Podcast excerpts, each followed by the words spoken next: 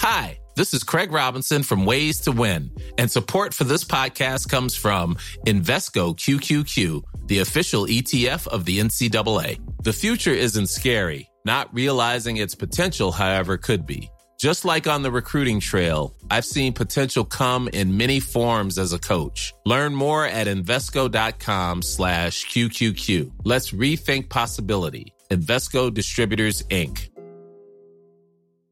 Hiring for your small business? If you're not looking for professionals on LinkedIn, you're looking in the wrong place. That's like looking for your car keys in a fish tank. LinkedIn helps you hire professionals you can't find anywhere else, even those who aren't actively searching for a new job but might be open to the perfect role. In a given month, over 70% of LinkedIn users don't even visit other leading job sites. So start looking in the right place. With LinkedIn, you can hire professionals like a professional. Post your free job on linkedin.com slash people today. Bonjour, c'est Jules Lavie pour Code Source, le podcast d'actualité du Parisien.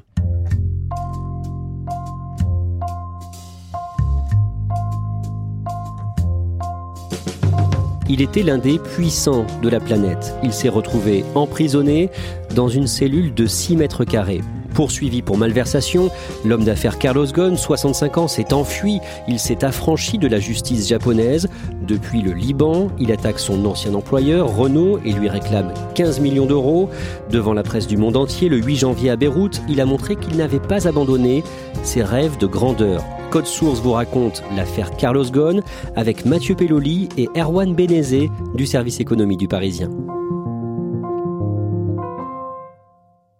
Le 8 janvier, à Beyrouth, Carlos Ghosn s'apprête à sortir de son silence euh, au cours d'une conférence de presse euh, dans une salle du syndicat de la presse libanaise. Mathieu Pelloli, vous êtes sur place pour le Parisien. Est-ce que vous pouvez nous, nous décrire l'ambiance à ce moment-là? Il y a une ambiance extrêmement particulière sur place à ce moment-là. Déjà, il faut imaginer les lieux. C'est une salle qui est plutôt de taille moyenne. Il y a 150 journalistes triés. Il y a encore euh, plusieurs dizaines de journalistes japonais qui patientent à l'extérieur parce qu'ils n'ont pas été accrédités. Donc dans cette salle de taille moyenne, on est très nombreux. Il fait très vite très chaud. Et puis euh, dans les quelques minutes qui précèdent, tout le monde est, est, silencieux et la tension monte. Il y a une vraie tension? Oui, il y a une tension. Enfin une impatience de le voir déjà, de savoir dans quel état d'esprit il va se présenter. Est-ce qu'il apparaîtra euh, fatigué ou pas? Les gens sont silencieux et puis tout le monde attend religieusement presque. Mathieu Pelloli, vous allez nous raconter ce moment, cette conférence de presse, mais d'abord on va reprendre l'affaire Carlos Ghosn du début. Erwan Benezé, quel est son parcours en résumé? C'est quelqu'un qui a commencé sa carrière chez Michelin, à Clermont-Ferrand. Il sait assez vite qu'il pourra jamais prendre la tête de Michelin parce que c'est une entreprise très familiale. Et donc, ça lui convient pas. Lui, il veut pas être numéro 2. Et donc, il s'en va et il rentre chez Renault. En 1999, il va travailler au redressement de Nissan. Exactement. Louis Schetzer, qui est à l'époque le patron de Renault, l'envoie à Tokyo avec quelques-uns de ses collaborateurs, avec la lourde charge de euh, redresser euh, Nissan, ce qu'il va réussir à faire en, en, quelques années seulement. Alors effectivement, en coupant drastiquement dans les coûts, en, en réorganisant complètement la, la, distribution, qui d'ailleurs à l'époque était aux mains des yakuza, euh, la mafia euh, japonaise, et en licenciant quand même euh, plus de 22 000 salariés. C'est grâce à ça qu'il remet à flot Nissan, ce qui lui vaudra d'avoir une, une, image de Mr Fixit, c'est-à-dire de Monsieur J'aurai partout. et en 2005, il devient le patron de l'alliance Renault-Nissan. Et là, il est à la tête d'une énorme entreprise. Il est même à la tête de deux entreprises. C'est le seul patron qui pilote deux énormes entreprises, deux constructeurs à 10 000 kilomètres l'un de l'autre. Nissan au Japon et Renault en France, à Boulogne-Billancourt. Cette alliance, à partir de 2005, c'est 470 000 salariés, 200 sites dans 122 pays pour une production de 10 millions de voitures. En 2017 d'ailleurs, l'alliance Renault-Nissan-Mitsubishi est le premier groupe automobile du monde. Carlos Ghosn considère qu'il est l'interlocuteur des chefs d'État et que même les, ministres, y compris les ministres de l'économie, ne sont pas forcément de son niveau. Et d'ailleurs, il y a une anecdote, en 2015, il est de retour en France, il demande à être reçu, lui, par François Hollande, le président de la République. Et donc, on lui envoie le ministre de l'économie de l'époque, et ce ministre-là, justement, c'est un certain Emmanuel Macron. Et ben, Carlos Ghosn refuse parce qu'il estime que c'est pas l'interlocuteur légitime pour quelqu'un de sa stature. Le 19 novembre 2018, la police japonaise arrête Carlos Ghosn à Tokyo. Il descend de l'avion, il a rendez-vous à ce moment-là avec ses enfants, il faut vraiment se mettre à sa place. Il n'est pas du tout dans l'état d'esprit de quelqu'un qui couvre un quelconque risque judiciaire en descendant sur le tarmac de l'aéroport Haneda. Très vite, on lui explique qu'il y a un problème avec son visa. On l'emmène dans une pièce et euh, les portes se ferment et un procureur lui explique qu'il a été arrêté. L'actualité euh, ce soir, c'est aussi l'arrestation de Carlos Ghosn, le PDG de Renault-Nissan. Carlos Ghosn, numéro 1 de Renault et de Nissan, se retrouve devant la justice japonaise, soupçonné de faits très graves, fraude fiscale et. On voit des images de l'avion qui est sur le tarmac. Euh, à un moment, on voit euh, les rideaux, les volets automatiques qui se baissent euh, derrière le hublot. Image assez forte, parce qu'on a tout d'un coup l'impression que vraiment, effectivement, quelque chose se passe dans l'avion. Or, il n'est plus dans l'avion. Euh, les médias japonais ont été convoqués et puis on a organisé cette mise en scène pour avoir des images de son arrestation. Ce qui là encore, euh, après, jettera une suspicion sur euh, bah, le, le, caractère organisé de, de, de, cette arrestation et de la justice. Il est conduit en garde à vue et va suivre bah, la, la descente aux enfers. Pourquoi est-ce que Carlos Ghosn est arrêté? On lui reproche d'avoir dissimulé une partie de ses revenus. Alors, pourquoi Comme il gagnait beaucoup d'argent et qu'il est, on avait peur que ça choque un petit peu euh, la population japonaise. Il faut savoir que les grands patrons au Japon gagnent pas forcément aussi bien leur vie que d'autres patrons, notamment aux États-Unis par exemple. Il avait été décidé de différer une partie de ses émoluments et de les reporter euh, sur sa retraite, donc qui toucherait euh, quand il prendrait sa retraite. Carlos Ghosn dira plus tard bah, comment voulez-vous que je déclare des revenus qui ne me sont pas versés à ce moment-là et dont on ne connaît même pas le montant. Ça sera d'ailleurs sa ligne de défense. Mathieu Pelloli, après euh, cette arrestation, que se passe-t-il pour euh, Carlos Ghosn? Donc il va se retrouver finalement euh, dans une geôle en quelque sorte, où là il va directement faire l'expérience de la privation de liberté dans des conditions qui sont euh, assez dures. C'est-à-dire qu'il va avoir un lit euh, dont il va beaucoup se plaindre justement, expliquant qu'il le fait souffrir du dos, que le matelas est, pas suffisamment épais.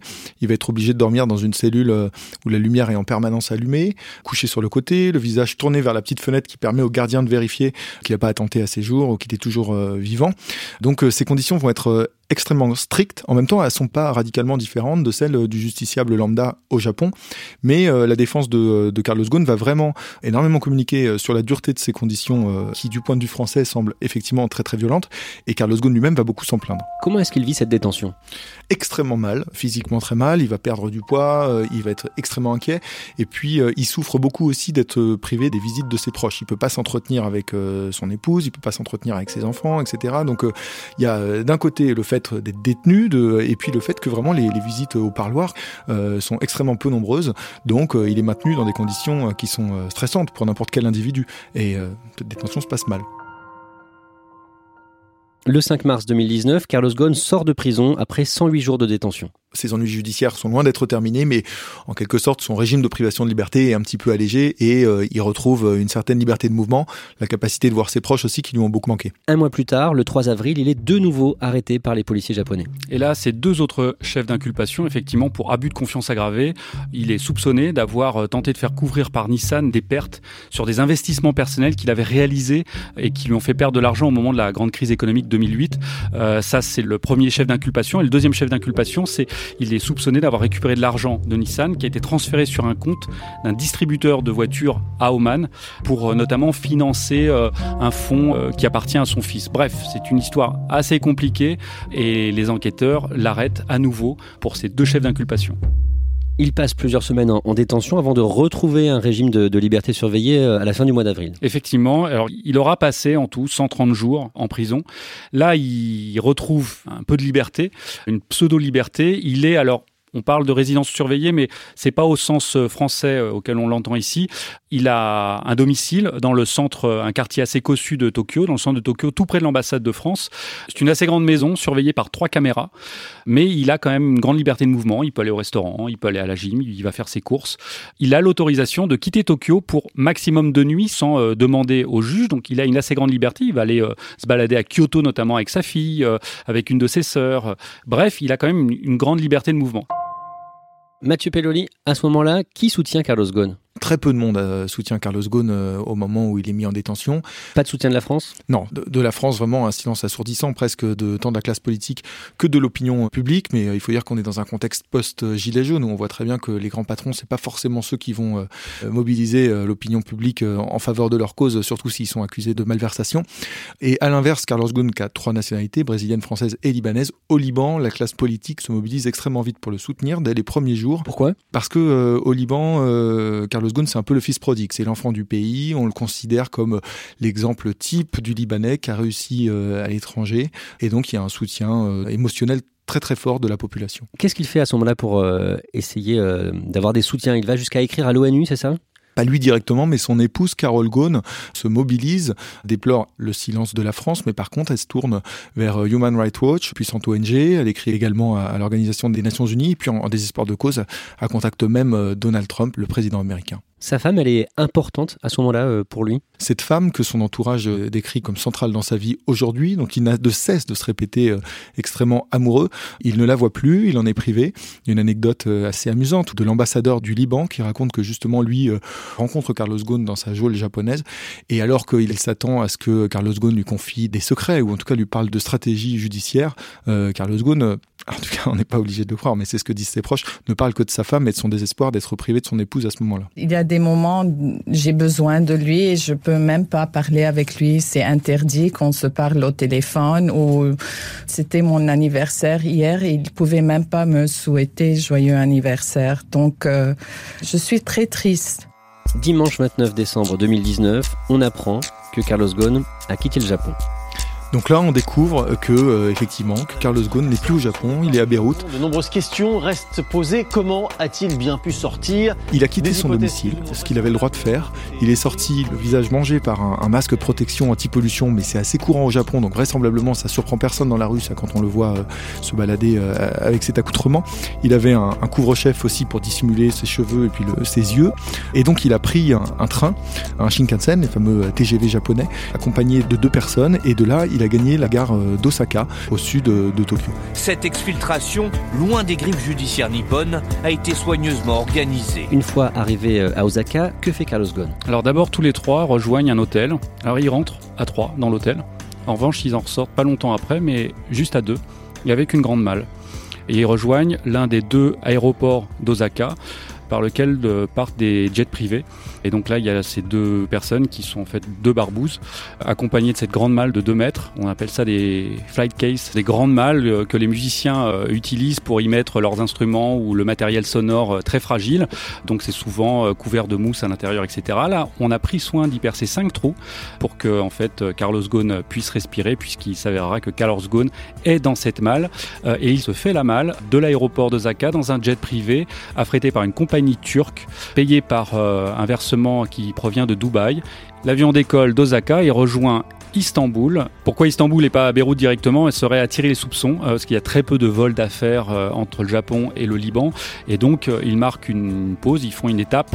Et là encore, c'est assez rocambolesque, puisqu'en fait, Carlos Ghosn descend de l'avion, monte dans une voiture, reste sur le tarmac. Il ne repasse pas par l'aéroport d'Istanbul. Il monte tout de suite dans un autre jet, encore affrété par une compagnie turque. Il décolle, et cette fois-ci pour Beyrouth.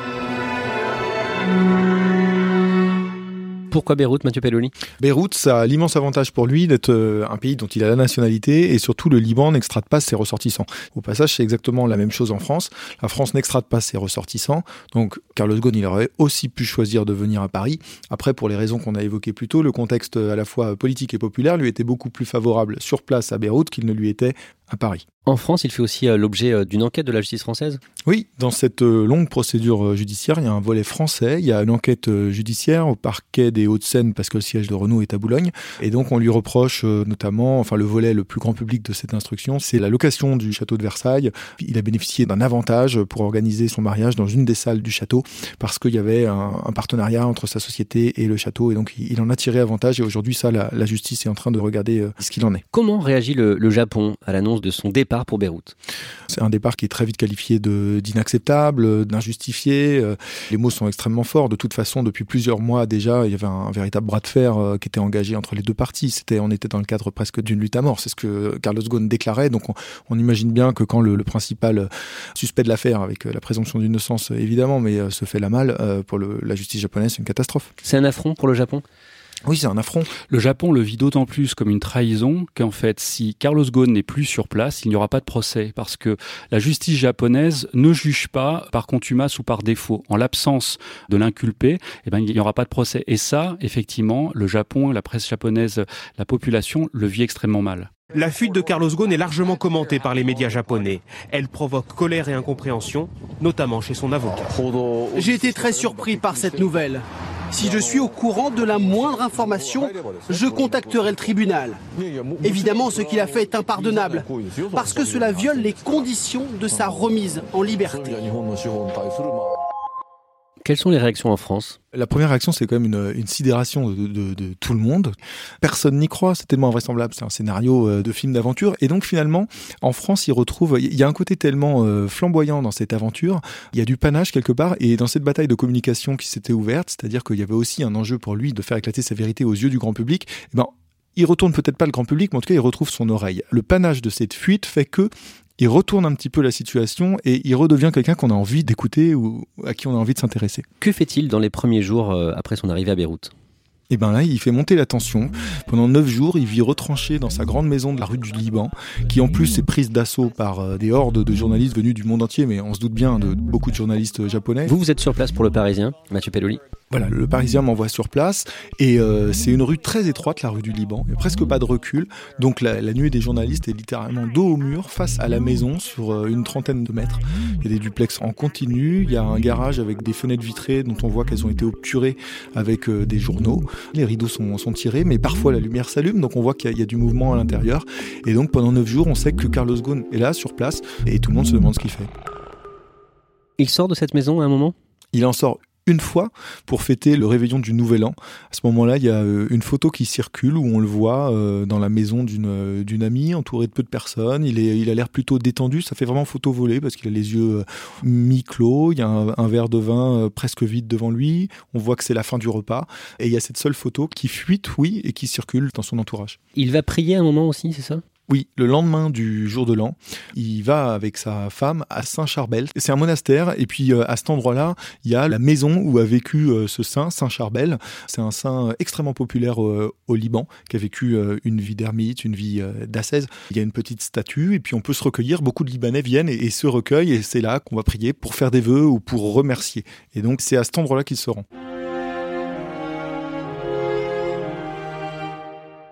On attend de savoir quelle va être sa version des faits euh, et il fait savoir euh, qu'il va organiser une conférence de presse. Voilà, sous la forme d'un court communiqué, euh, il apprend au monde entier qu'attend sa prise de parole, qui sera donc organisée sous la forme d'une conférence de presse avec environ 150 journalistes qui seront accrédités et où il donnera les explications. La veille de cette conférence de presse, à Beyrouth, vous rencontrez sa femme, Carole, pour le Parisien. Oui. Comment a été organisé le rendez-vous alors ça a été un travail euh, patient d'approche pour euh, la convaincre de parler parce que évidemment dans ce petit camp retranché qu'est la maison des Gaunes à ce moment-là, euh, il y a Carlos Ghosn, il y a son équipe de communication, mais une personne en l'occurrence, et puis il y a sa femme et son avocat. On a eu la chance de rencontrer les deux meilleurs amis de Carol Ghosn, May et Maria, et puis d'arriver à, les convaincre, à convaincre surtout Carole qu'elle pouvait prendre la parole. Il y a eu des tractations aussi avec son équipe de communication qui évidemment gère tout ça, et au final on a pu la rencontrer rencontrer. Donc ça s'est fait dans un grand hôtel du centre-ville de Beyrouth, pas très loin euh, finalement de, de, la maison qu'il occupe rue du Liban. Il faut savoir qu'à Beyrouth, la circulation est absolument euh, abominable. Et ce jour-là, il pleuvait en plus. Donc euh, moi, avec le photographe, j'étais arrivé très en avance, on l'attendait. Mais en fait, on avait très peur depuis le début parce que euh, trois heures avant, il y avait un mandat d'arrêt du ministère public japonais qui était tombé et qui la visait. À chaque SMS que je recevais, j'étais à peu près certain que c'était Carol Ghosn qui m'informait que le, le, rendez-vous n'aurait pas lieu. Et puis un quart d'heure avant, finalement, j'ai reçu un, un SMS de l'équipe de qui m'a dit euh, rendez-vous confirmé mais elle va être en retard parce qu'il pleuvait. Et puis avec euh, 10 minutes, un quart d'heure de retard, euh, Carole Ghosn est arrivée.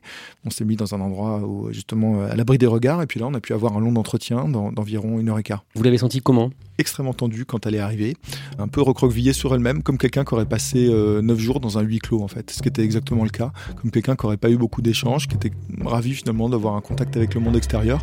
Et ça a été flagrant même de voir au cours de l'entretien qu'elle se libérait, qu'elle était de plus en plus euh, bavarde, peut-être même au-delà de, de, ce qu'elle avait prévu de faire, parce que l'enjeu c'était quand même de retenir le maximum d'informations pour la conférence de presse. Grand oral de son mari, le lendemain qu'elle a tout de suite qualifié de prise de parole la plus importante de toute sa vie. Donc on sentait que pour ce couple-là, l'enjeu à ce moment-là était décisif. Ils étaient au bord du précipice et elle, elle avait l'impression de jouer leur avenir. Qu'est-ce qu'elle dit sur euh, la préparation de cette euh, conférence de presse? Déjà, ce qui est intéressant, c'est qu'elle donne la tonalité générale. C'est que Carlos Ghosn, va être combatif et qu'il est prêt à se battre euh, pied à pied. Ensuite, a dit que la thèse du complot, c'est celle qu'il va défendre, celle d'un complot industriel, d'une guerre intestine entre Renault et Nissan. Donc, elle révèle finalement, alors que euh, on en espérait presque pas tant, le thème général de ce que sera ce grand entretien du lendemain, l'état d'esprit de son mari, et puis son sentiment à elle aussi sur euh, les derniers jours, la façon dont ils sont déroulés. Hélas, en revanche, rien sur les conditions de la fuite si mystérieuse. Et elle apprend soin aussi de dire qu'elle n'était absolument au courant de rien sur cette évasion, qu'elle a appris la nouvelle à Beyrouth. Le mercredi 8 euh, janvier, un peu avant 15h euh, à Beyrouth, donc, Carlos Ghosn entre dans cette salle du syndicat de la presse libanaise que vous nous décriviez euh, au début. Racontez-nous son arrivée dans la salle. Il entre quelques minutes avant l'horaire indiqué. Il s'installe au pupitre. C'est le, le, boxeur sur le ring qui a envie d'aller au combat. Plutôt à l'aise. Il a le visage fermé, mais Carlos Ghosn, c'est comme quelqu'un qui a un visage assez sévère. Donc, il n'y a pas de, de signe d'une tension particulière. Il porte un costume sombre, une chemise blanche, et puis il a une cravate euh, rose. Il est prêt à parler tout de suite. On lui demande d'attendre justement pour coller au direct des télés qui lui se déclenche à 15h. Donc euh, il passe 3-4 minutes au pupitre euh, à attendre patiemment, mais en même temps il trépigne. et, c'est là qu'on voit tout le, côté très millimétré de cette communication derrière.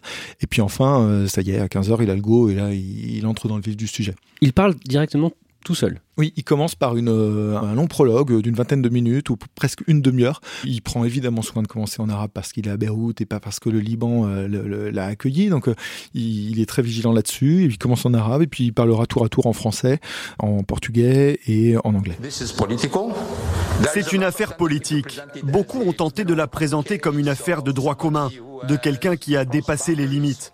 Non, il n'y a pas eu de dépassement de limites. Sa thèse, c'est celle d'un complot dans lequel finalement euh, Nissan essaye de reprendre son indépendance, de se libérer de l'influence grandissante de Renault. Et donc, il cite des noms, euh, notamment le, nom du PDG de, Nissan, puis deux autres noms de, deux personnes euh, au board, au conseil d'administration. Il explique que ce sont ces personnes qui ont fomenté ce complot pour libérer Nissan de l'influence grandissante de, Renault et, faire capoter l'alliance. Il va plus loin. Il explique que ce complot, il a été mené avec le soutien du ministère public japonais voire certains membres du gouvernement japonais. Après, on voit aussi que Carlos Ghosn, c'est quelqu'un qui est extrêmement habile politique et à ce moment-là, il prend soin de dédouaner euh, Shinzo Abe, le premier ministre japonais. Il explique que selon lui, Shinzo Abe n'avait pas connaissance de tout ça. Et pareil, il prend beaucoup de pincettes avec euh, Emmanuel Macron aussi. On voit que euh, lâche ses coups vis-à-vis des politiques, vis-à-vis de ceux qui ne l'ont pas soutenu, mais il est suffisamment prudent pour ménager la chèvre et le chou. Il vous semble sincère à ce moment-là? C'est dur comme question parce que là, c'est vraiment euh, mon, mon, sentiment personnel. Dans la façon qu'il a d'être extrêmement prolixe, de dire plein de choses, oui, il est dans une forme de sincérité. Il vous semble blessé en tout cas ah ça, indiscutablement. On voit qu'il y a un côté mégalomane qui est évident euh, chez ce personnage. Il y a, il y a des blessures narcissiques immenses qui remontent plusieurs fois au cours de la conférence de presse. À un moment, c'est quelqu'un qui était dans une forme de toute puissance, qui était l'un des patrons les plus puissants du monde, qui parcourait le monde, que rien n'arrêtait, qui avait des résultats euh, exceptionnels. Plusieurs fois dans la conférence de presse, il a parlé de lui à la troisième personne. Il a expliqué qu'il y avait 20 livres de management qui faisaient référence à, à ses méthodes. Donc euh, oui, quand on a connu une, une, descente aux enfers comme ça, on en garde des, des séquelles. Et lui, il est vexé de la presse japonaise qu'il a qualifié de, de petit dictateur. Et ça revient plusieurs fois, ça remonte comme, comme dans cette communication très maîtrisée. On voit que des fois, il y a des choses qui remontent, qui sont de l'ordre du non digéré, de la blessure narcissique qu'il a envie de régler. Et donc là, il trouve l'opportunité de le faire. Ils ont dit qu'ils voulaient tourner la page Gone. Eh bien, ils ont réussi. Et il précise que les résultats de l'entreprise sont moins bons depuis qu'il est parti? Oui, ça reste un manager, ça reste quelqu'un qui regarde les, avant tout les chiffres. Il le dit, moi je suis un industriel. Euh, et effectivement, il, prend soin, il prend même un malin plaisir à souligner que depuis son départ, l'entreprise s'est cassée la gueule, entre guillemets. Il n'y a plus de croissance et plus de hausse des profits. Erwan Benezé, à ce moment-là, il reprend son rôle, son, habit de, de, grand patron? Cette conférence de presse, elle est importante pour lui parce que c'est la première fois depuis ces euh, 14 mois euh, passés au Japon, 130 euh, jours de prison, et y compris lors de sa fuite, pour la première fois, à nouveau, il reprend son destin en main, sa vie en main. D'un mot, qu'est-ce qui va se passer pour lui dans les mois qui viennent? Au Japon, pour lui, a priori, pas grand-chose, parce que malgré la note rouge qui a été lancée par Interpol demandant qu'il soit rapatrié au Japon, ce qui a priori ne se passera pas, il va rester au Liban. Alors il y a une autre question qui a été posée par un journaliste, savoir s'il n'avait pas quitté finalement cette non pas prison, mais en tout cas le, territoire japonais, pour se retrouver dans une autre prison dorée, euh, qui est le, territoire libanais. Alors, euh, effectivement, il, a quand même une autre liberté, mais il va plus pouvoir voyager comme il pouvait avant. Et donc une des hypothèses, c'est qu'il se lance dans la politique, qu'il devienne un, personnage public, un personnage politique au Liban. D'une part parce que ça lui permettrait, c'est quelqu'un qui est habitué au pouvoir, ça lui permettrait de continuer à exercer le pouvoir. La deuxième raison, peut-être, c'est que ça lui donnerait une immunité qui lui permettrait là aussi de ne pas être inquiété par la justice, y compris au Liban. L'autre scénario aussi, c'est de le voir revenir en France, mener un combat en France. Et là, d'ores et déjà, il réclame beaucoup, beaucoup d'argent à Renault. Et il a d'ores et déjà expliqué aussi qu'il comptait pas s'asseoir sur la retraite qui lui est due. Et puis, euh, toujours dans le rocambolesque, mais il y a un journaliste euh, américain qui travaillait dans un quotidien japonais, Jack Adelstein, qui a expliqué qu'il avait signé un contrat avec Netflix pendant sa résidence surveillée pour mettre sa vie à l'écran. Alors, ça a été démenti par son entourage. On peut imaginer absolument tout pour euh, la suite.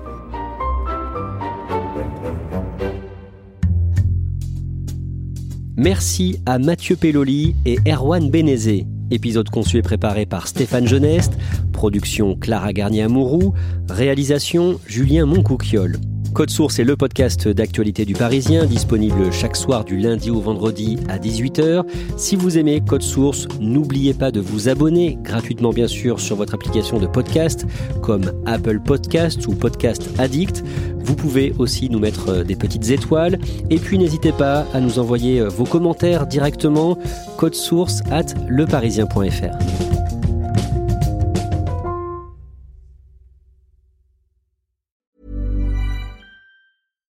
ready for truly hydrated skin? Meet Hyaluronic Body Serum, a breakthrough in body care from Osea. It's clinically proven to instantly increase hydration by 161%. Their lightweight, fast absorbing serum delivers 24 hours of nonstop hydration for silky smooth skin without the sticky afterfeel. Osea's latest innovation combines the magic of their best-selling hyaluronic sea serum with a new formula that's good for the whole body and five types of hyaluronic acid to target every layer of the skin.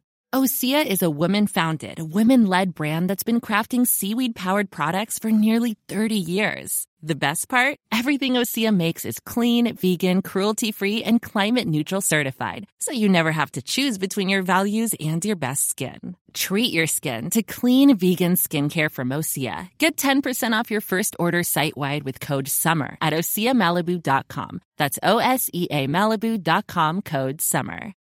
When you need mealtime inspiration, it's worth shopping Kroger, where you'll find over 30,000 mouthwatering choices that excite your inner foodie. And no matter what tasty choice you make, you'll enjoy our everyday low prices, plus extra ways to save, like digital coupons worth over $600 each week. You can also save up to $1 off per gallon at the pump with fuel points. More savings and more inspiring flavors make shopping Kroger worth it every time. Kroger, fresh for everyone. Fuel restrictions apply.